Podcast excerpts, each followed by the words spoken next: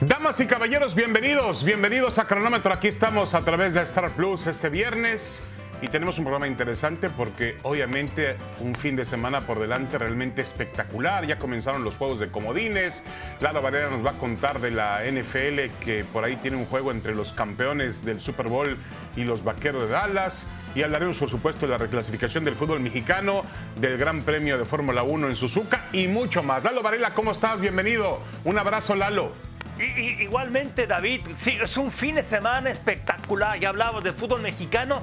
Lo que sí, en San Luis no creo que estén muy contentos. Ganaban 2-0 en la, en, la alta de la novena y les clavó el equipo de, los Phillies seis carreras. A ver qué pasa en los otros dos partidos de comodines, ¿eh? Oh. Sí, este nuevo formato que bueno, si fuese con el formato anterior, hoy los Cardenales hubiesen quedado eliminados, ¿no? Eh, con seis carreras del equipo de Filadelfia en la novena entrada. Bueno, ya hablaremos de ese tema. Vamos a saludar, ¿te parece bien, el Lalo? para hablar de la reclasificación del fútbol mexicano al profesor Mario Carrillo. Profe, ¿cómo está? Bienvenido. por supuesto. Un verdadero privilegio estar con ustedes eh, en esta alineación. Con gusto, dígame en cuánto tiempo contesto. Muy bien, don Mario, bien. Pues depende, si quieres ser como Varela, pues es, eh, eh, como José Ramón sería de cinco minutos cada respuesta, como Lalo Varela sería de dos y medio, conmigo sería de diez segundos nada más. Correcto. A ver, profe, usted siéntase libre, es el, el programa de, es suyo, haga lo que usted quiera con el tiempo, cadena. ¿Cómo debe manejar las indisciplinas, si es que se le pueden llamar indisciplinas, a lo que ha ocurrido a media semana con algunos jugadores de Chivas en un palenque? Sí, lo de ayer fue lamentable, o lo, de, lo que pasó esta semana. Eh, primero porque mentalmente no está su equipo en donde debe de estar. Cuando tienes un partido de esta magnitud, tus jugadores tienen que estar mentalmente concentrados y no hay, no existe ninguna reunión, ni palenque, ni fiesta, ni nada más importante que el partido siguiente. ¿Qué tiene que ser cadena? Simplemente, por lo menos en esta etapa, hacer caso omiso, utilizar los jugadores que necesita. Y por supuesto, si necesita Ormeño, lo tiene que comprometer a que dé resultados ya. Si necesita Mozo, Mozo tiene que comprometerse a jugar lo mejor posible. Su técnico lo necesita. Yo entiendo, profe, de, lo que dice usted. Yo, a ver, si vienen los partidos más importantes, ¿por qué ir a hacer eso que tal vez en algún otro momento no era grave? Ahora, esto habla, por supuesto, de una indisciplina, empezando con, Ricardo Cadena, que, que tiene que, a ver, reafirmar, hey, tienen, tienen que estar concentrados, tienen que reafirmar, ¿es un entrenador? Eh, primero, sí lo tiene que comentar antes, porque tú tienes que darle un bosquejo de la semana que le viene en el Guadalajara para, que, para prepararlo mentalmente. Pero en estas instancias pasó lo que pasó, yo internamente eh, los tomaré en cuenta, pero con mis reservas, sabiendo que para ellos no es tan importante este partido, porque para mí eh, puedes evitarlo. Para mí les puede pasar algo, ya no es de ellos, sino son personas públicas y luego de Guadalajara que en cualquier momento no falta algún fan que te puede faltar al respeto. No, algún provocador, algún loco, alguien bajo la influencia del alcohol, en fin, lo hemos visto una y otra vez, ¿no? Ahora, eh, profe, yo creo que también hay un mensaje equivocado al resto del grupo. ¿Cómo se sentirán los otros futbolistas si de pronto ven que, bueno, dicen que jugadores que no son titulares o suplentes es lo mismo, son jugadores, son parte de un plantel.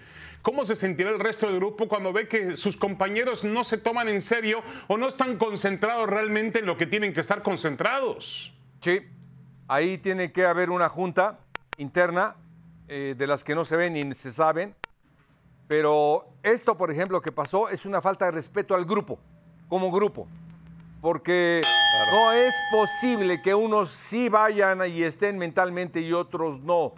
Se tienen que comprometer y el grupo los tiene que volver a comprometer y a decirles es ahora o nunca. Pero eh, Cadena, sus reservas debe de tener para hacerlo posteriormente, no ahora. Sí, totalmente entendible. Bueno, ahora a ver, Caiciña, Siboldi, Reynoso, Aguirre y ahora el Potro Gutiérrez, el técnico de Cruz Azul. Debe ha hecho un gran avance el equipo de Cruz Azul con el Potro Gutiérrez, eso es indudable. Debe continuar, pase lo que pase, Raúl Gutiérrez con la máquina. Sí, primero eh, sobresaliente lo que ha hecho Raúl Gutiérrez, un golpe de efecto muy importante y algo muy difícil, muy difícil cuando un equipo le meten siete goles a cero, sale, tienes que revertirlo y tus pláticas tienen que ser totalmente, determinantemente mentales, emocionales consolidar defensivamente, guardar el cero atrás, eh, debutar o reaparecer a un portero que no lo venía haciendo, eh, utilizando jugadores de la cantera que tienen otra mentalidad. Le ha salido, eh, le va a salir, yo creo que a mi punto de vista le tienen que dar la oportunidad porque es un chico preparado. Hoy Cadena es preparado, Ortiz es preparado, no veo por qué no se la den al Poto. No, yo estoy de acuerdo con usted. Ha hecho un trabajo fantástico Gutiérrez. Tomó al equipo moralmente destruido. Eh, ha sido una temporada donde le ha pasado de todo Cruz Azul, lo de Diego Aguirre, lo de eh, Santi Jiménez que se va al fútbol europeo, pierden a Jaime Ordiales, su director deportivo, lesiones y así una, una, circunstancia tras otra. Ahora, profe, perdone, yo, yo estoy de acuerdo con usted en que ha hecho un muy buen trabajo, en que es un hombre que también tiene mucho conocimiento, tiene experiencia, pero yo creo que si no logra meter a Cruz Azul en los cuartos de final, creo que hay que replantearse si realmente es el entrenador ideal para un equipo de esta envergadura. Sí, y la verdad que lo dices muy bien. Eh, pero mínimo, mínimo, yo creo que si Cruz Azul está pensando en este momento en Pellegrini, por supuesto que tiene que ser Pellegrini, pero nunca perder a Raúl Gutiérrez, tenerlo como mancuerna. Ya hubo visos de que es un buen entrenador, pero si no está pensando en Pellegrini, si no está pensando en otro entrenador mexicano que tenga posibilidades, a él se la deben de dar. Correcto. Eh, entiéndase lo que dijo el profe Mario Carrillo en tono muy irónico, porque Pellegrini está en una gran temporada con el Real Betis en España y no va a venir a Cruz Azul, pero sí hablaba de un hombre de ese nivel, de un pez gordo, de un, de un hombre realmente, un hombre de ese nivel, correcto, en el fútbol internacional para Cruz Azul. Bueno, profe, cambiamos de tema rápidamente. Eh, el Piojo Miguel Herrera es el mejor técnico del repechaje con sus Tigres. Eh, no, no. Eh, yo creo que no. Miguel depende mucho del estado anímico de su equipo. Depende mucho de Nahuel y de Guiñac. Miguel ha perdido, ha ganado mucho protagonismo, pero ha perdido mucho trabajo viéndolo analíticamente. Pero sin duda, sí tiene el equipo más poderoso en el repechaje. Lo tiene y ya regresó y lo mostró en San Luis. Eh, es un equipo que para mí, eh, si sigue por ese camino, es finalista sin duda. Profe, me, sorprendió con eso. A ver, 24 fases finales y está haciendo su debut. Nada más, no, no hablando del plantel que tiene, porque entiendo lo que usted está citando, pero nada más tomando en cuenta lo que él ha hecho, la experiencia, lo exitoso que ha sido, no es el, no es el más exitoso. Tal vez me puede decir. Bueno, y eh, Bucetich. Bucetich. Y Bucetich, claro. por eso, me puede ser Bucetich, pero. Bucetich es el más preparado. ¿Pero qué? El mejor estratega. Claro. En estas lides. Sabe perfectamente cómo manejar una liguilla. Sabe cómo contrarrestarlas. Y es serio aspirante al título, Bucetich. De acuerdo, y además eh, es un entrenador diferente, ¿no? No necesita los aspavientos, no necesita las declaraciones. Como decía el profe, no necesita ese juego mediático en el que siempre está expuesto Miguel Herrera. Ahora, profe, yo le pregunto una cosa. Una vez, antes de irnos, una vez en liguilla, en cuartos de final, ¿a Tigres lo ve como un serio candidato al título? Sí, por supuesto. Porque tiene un gran arquero, porque llegó Samir, ha mejorado su defensiva con Angulo, con Samir con Lipnowski. Eh, tiene a un gran delantero, tiene jugadores extremos, tiene volantes, tiene todo, tiene un, equipo muy completo. Si Miguel se pone las pilas, él será un serio aspirante al título, sin duda. Sí, sí, de acuerdo. Profe, muchas gracias. Es un verdadero Un abrazo, profe. Saludos. Un gusto. Bueno, vamos al firmado de puño y letra del fin de semana. Lalo, decías que es un fin de semana muy atractivo. No te desesperes. Ya vamos a hablar de fútbol americano porque yo sé que hoy sobornaste al productor para que tengamos NFL, tenemos todo un bloque de NFL. Pero está bien, Lalo. A ver, Chivas elimina al Puebla en la reclasificación del fútbol mexicano.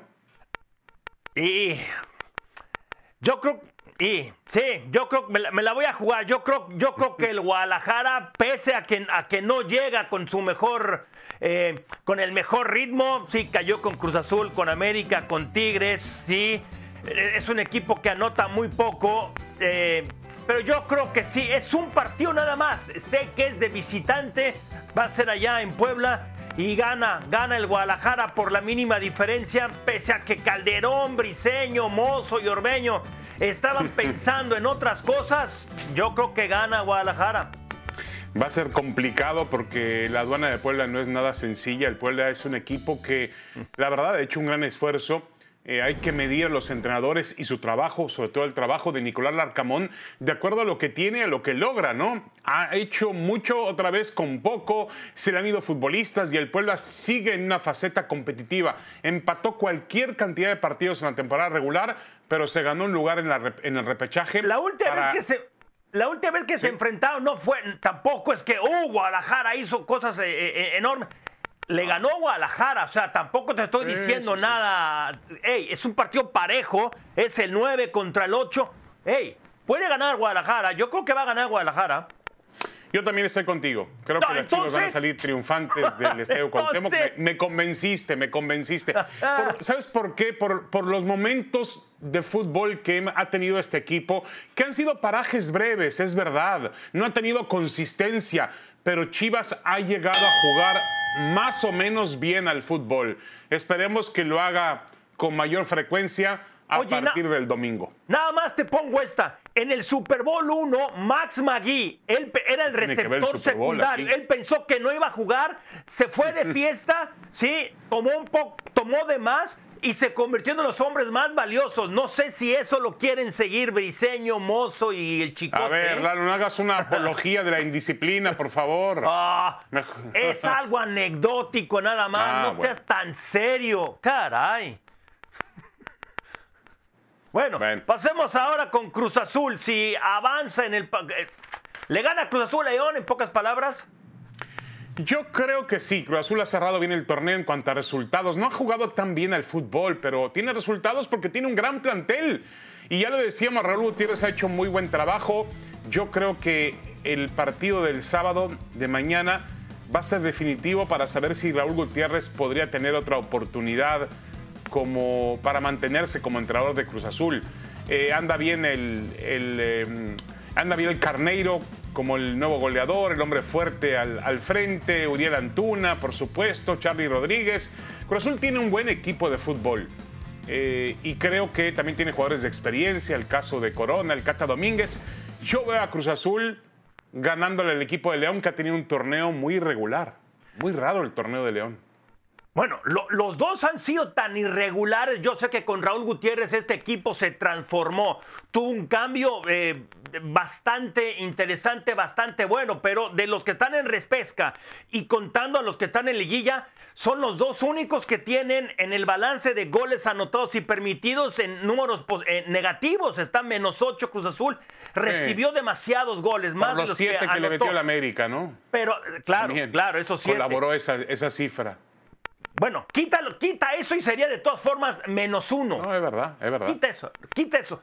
Pero yo creo que Raúl Gutiérrez le ha dado credibilidad a Cruz Azul y tiene que ganar Cruz Azul. Lo necesita más la máquina, necesita ganar este partido y yo creo que avanzan. Sí, de acuerdo. Y, mm, el problema con Cruz Azul es que no tiene certeza de nada. Es decir, así como ha tenido un horizonte bastante complicado, complejo fuera de la cancha de fútbol, que se ha reflejado en la cancha, no, no nos da la certeza de que, de que va a ganar. Puede ganar, debe ganar, pero seguridad no hay absolutamente nada. Anotado ocho goles en los últimos cuatro y permitido tres. A ver. Sí, sí, no, no ha mejorado, ha mejorado. Indudablemente ha mejorado. A ver, Lalo, se corre el fin de semana el Gran Premio de Japón, que es una de las mejores fechas según los pilotos. El circuito de Suzuka es uno de los mejores. Amaneció lloviendo el viernes para la primera sesión de, de calificación. Pero ¿cómo ves al Checo Pérez que viene motivado después de la magistral carrera que tuvo en Singapur? Viene de su mejor carrera como profesional, ganó de punta a punta es la primera vez desde el 2019 que se corre en Japón. Y dos cosas más. Es la primera vez que corre con el Red Bull en Japón y nunca ha estado más allá del séptimo lugar. Ha estado ahí en tres ocasiones. Por supuesto que necesita estar en el podio porque le saca apenas que dos puntos eh, a Leclerc. a él. necesita, necesita estar en el podio y sobre todo tener más puntos que Leclerc. Sí, yo creo que al final del día Red Bull va a correr para asegurar el campeonato mundial de Max Verstappen, ah, no, que con un triunfo lo puede lograr. No hay que olvidarla lo que están corriendo en la tierra de donde son los motores que impulsan a Red Bull, Honda. Así que seguramente le querrán hacer un homenaje a su principal patrocinador. Sí. Pero, pero Verstappen, aún sin ganar, puede ser campeón. Se necesitan ciertas combinaciones, ¿no? Pero el favorito es, es, más. Ahora, si me preguntas, si me preguntas si el checo sube al podium, yo creo que las probabilidades son más de que suba a de que no suba, ¿no? me ha recuperado esa confianza. Esa era la pregunta. Yo te contesté lo veo, desde el inicio. Lo veo en el podium. Lo veo en el podium. Yo también. Hacemos ahora pelota caliente, ¿no? Sí. Los padres se enfrentan esta noche a las 8 horas del este, 7 de la Ciudad de México. Creo que es el partido más atractivo de, los cuatro de los comodines. Los padres eliminan a los Mets. No se te olvide que de las seis veces que se enfrentaron los padres, le ganaron cuatro y dos en Nueva York. Sí, de acuerdo, de acuerdo. Y, creo que habrá eh, picheo, sobre todo los, padres siempre han tenido duda con su picheo, pero tendrán listo a Yu Darvish el japonés iraní que ha tenido un, cierre de temporada fantástico, ha sido el mejor pitcher de todo el béisbol en cuanto a efectividad, en cuanto a salidas de calidad. Y creo que eso puede poner en competencia a los padres. Y Joe Musgrove estará listo para lanzar el sábado. Ahora, enfrente tiene un equipo que juega en casa, que tiene un par de pitchers maravillosos como Jacob de Grom y Mike Schresser. Me parece a mí que eh, los Mets son favoritos los padres van por una sorpresa. Claro. Hay que recordar, la, la serie es a ganar dos de tres. Los dos primeros son en Nueva York y yo creo que eso puede ser suficiente. Hoy lanza uno de los mejores lanzadores de los últimos tiempos, Max Scherzer, como ya bien decías, con Tayu Darvish. Si ganan los Mets, no va a lanzar de Grom mañana. Sería fácil porque están esperando a que ellos enfrentarse a los Dodgers y necesitan ir con, con un muy buen dinero y va a ser si, de Grom si abre, contra los Dodgers. Serie, los Cuidado con eso, Lalo, porque si en la serie tú la abres pensando en los Dodgers, eh, no, no, no. pueden mandar a casita, ¿eh? Yo creo que los dos tienen que, pensar en eso. A ver. No, no, no, no, no, no, porque no tienes todavía el boleto para jugar con los Dodgers, por favor. Pero si tienes que concentrarte en lo que tienes. Scherzer y de Grom, o sea, o sea, ¿qué más quieres? Si se confían los Mets, los padres los mandan a casita, ¿eh? No, espérame. Cuidado, es, cuidado el primer turno, si ponle que pierdan, va de Grom. Pero si ganan, de Grom podría estar jugando el tercero contra los padres allá en San Diego. Ey. No, no, no, no. Todos los juegos son en Nueva York. Bob Walter ha hecho un buen trabajo. Correcto, pero los tres juegos son en Nueva York. Cierto, cierto, cierto. Viernes, sábado y domingo. Bueno, vamos a pasar al fútbol americano, Lalo. ¿Te parece bien si escuchamos a Tom Brady, el quarterback del equipo de los Bucaneros de Tampa Bay? Tiene una declaración muy interesante.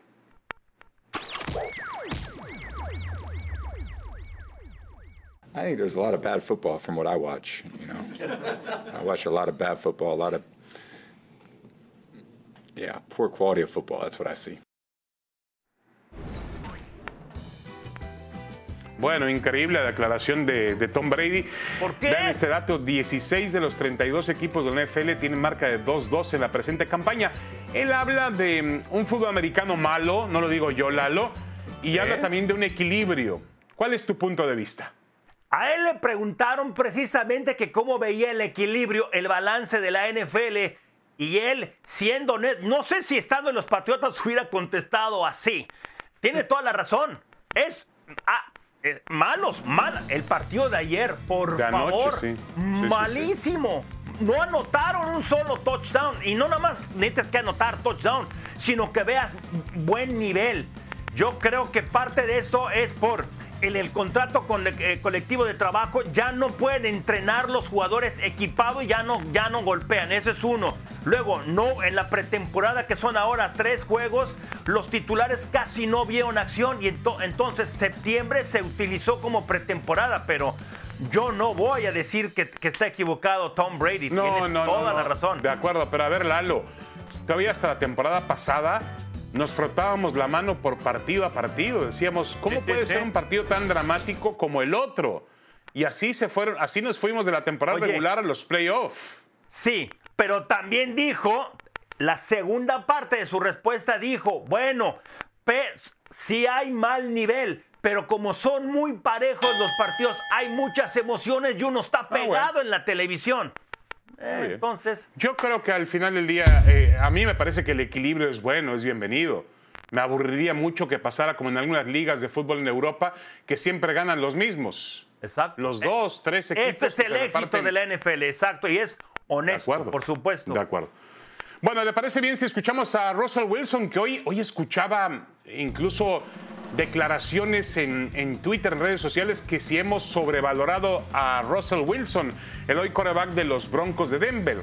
Es simple, al final del día tengo que jugar mejor, tengo que hacerlo mejor. Tuvimos series claves donde movimos muy bien el balón. Simplemente no pudimos capitalizarlas en zona roja. A ver, eh, Lalo, ¿cuál es la realidad de Russell Wilson, que tuvo grandes, grandes jornadas con Seattle? Sí, uno de los mejores quarterbacks ahí. A ver, yo creo que quiere, quiere esconder un poco. No, no es que esté mintiendo, él quiere ver que ha mejorado un poco el equipo, pero la verdad es que no ha mejorado. En pocas palabras, está mintiendo sin querer ser, sin, sin querer hacerlo.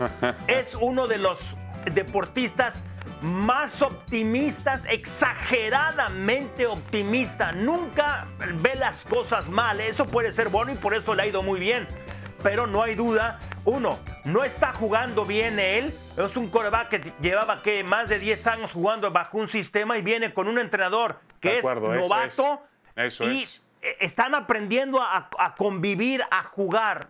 Miente sin querer hacerlo. No, pero mira, eh, a ver, yo también creo que hay que darle la oportunidad, hay que tener, hay que dar la oportunidad de la duda con él. Es decir, no puede ser lapidario decir lo hemos sobrevalorado. No, mentira. No, no, no, eso él mostró, claro. Tuvo grandes, grandes jornadas en Seattle, insisto. Y no se le ha olvidado. de acuerdo contigo. pero otros dos puntos.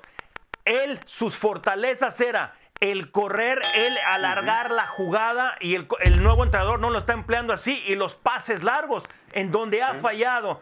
Y sí miente, pero sin querer hacerlo, creo yo. No, yo creo que, yo me quedo con lo que tú has dicho, que es un tema de, sistema, de un cambio que, en el que él tiene que acoplarse, ¿no? Y yo espero que pronto regrese a su nivel. A ver, Lalo, hablando de corebacks, dice Mike Tomlin, el entrenador en jefe de los acereros de Pittsburgh, no es culpa de Mitch, de Mitch Trubisky. Pickett, Kenny Pickett, nos dará chispa. Va a ser un cambio eh, cuando va a enfrentar a uno de los equipos más poderosos de la NFL, los Bills de Buffalo. ¿Qué tanto riesgo le da esto a Pittsburgh? Ah, muchísimo riesgo. Primera vez desde el 69, que de 1969 todavía no estaba ni siquiera tu quarterback Terry Bradshaw, de que son desfavorecidos por más de dos touchdowns.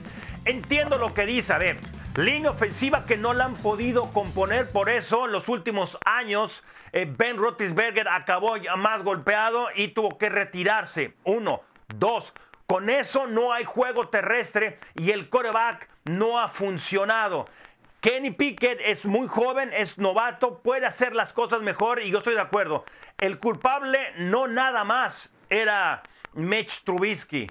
Entonces, tal vez un cambio y es un coreback que es un poco más móvil y que es atrevido y que conoce ese estadio porque él jugó los cuatro años en la Universidad de Pittsburgh, que jugaba ahí.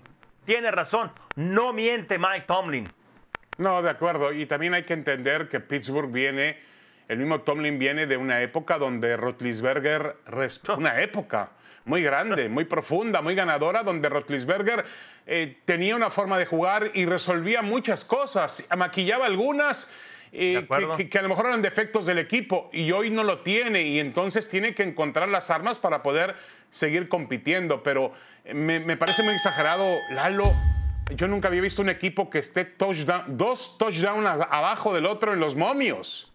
Así está el Buffalo Pittsburgh.